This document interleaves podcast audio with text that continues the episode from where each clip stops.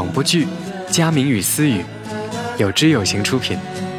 第五集，对新手来说，简单易上手的投资方法是什么？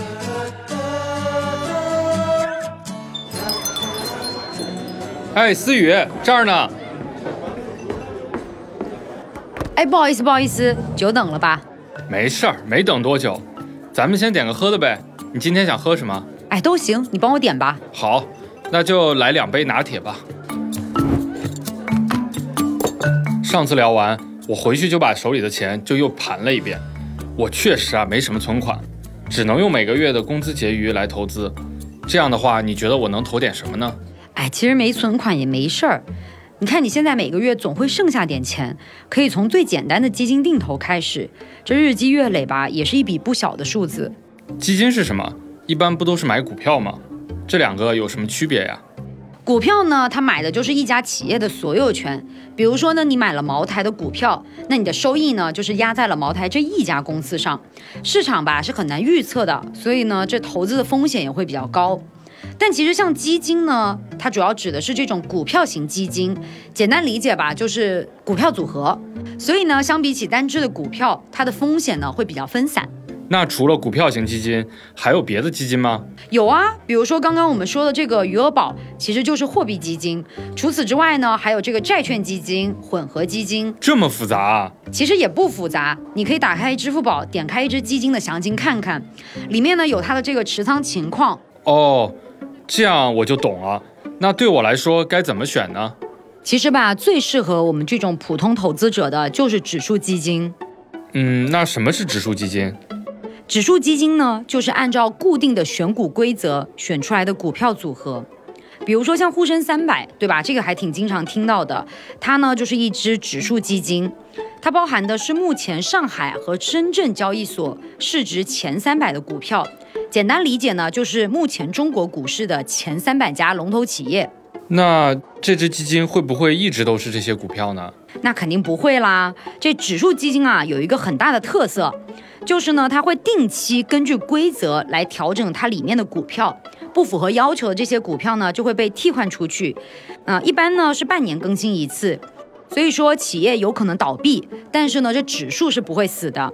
这种优胜劣汰的机制呢，可以保证我们这种投资者长期呢都能选到好的资产。我这样说你能听得明白吗？我大概明白了，这就像年级的重点班一样。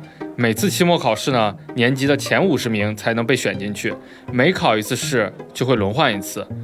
虽然说重点班大部分的学生成绩都很稳定，但如果考试没有考进前五十名，可能就会被调出重点班，换成绩更好的学生进来。这就是你说的指数基金的优胜劣汰的淘汰机制，对吧？哎，对对对，你这理解的还挺不错的哈。哎，那我还有一个问题，这个指数基金怎么买呢？一般啊，指数基金可以在这个银行 APP、第三方的销售机构，还有证券 APP 上进行购买。比如说这个支付宝，它就属于第三方的销售机构。嗯，哎，那你看指数基金还挺多的，我该选哪一支呢？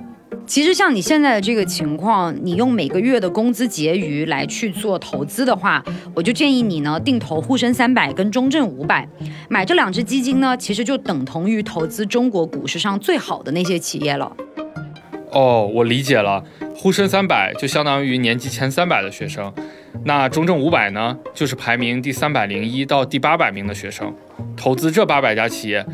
就相当于我投资了目前 A 股市场上最好的这些公司了。嗯，你这理解的还挺不错的哈，就这个意思。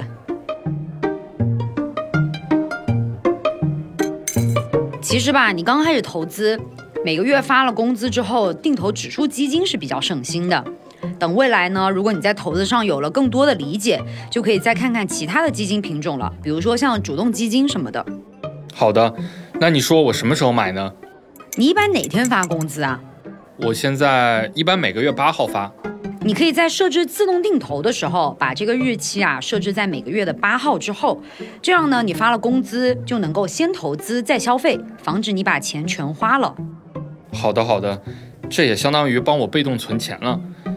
那我买入的时候不需要看看买入的价格吗？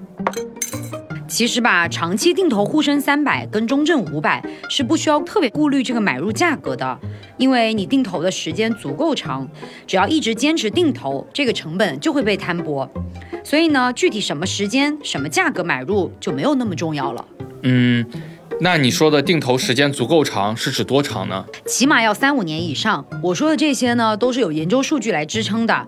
回去之后呢，我可以发给你。好的，好的，我之前已经听了你的建议，还清了卡债，还注销了几张信用卡，我就以后每个月拿出一千块钱定投指数基金。没问题，你先定投起来吧，后面如果有什么问题再随时问我。加油！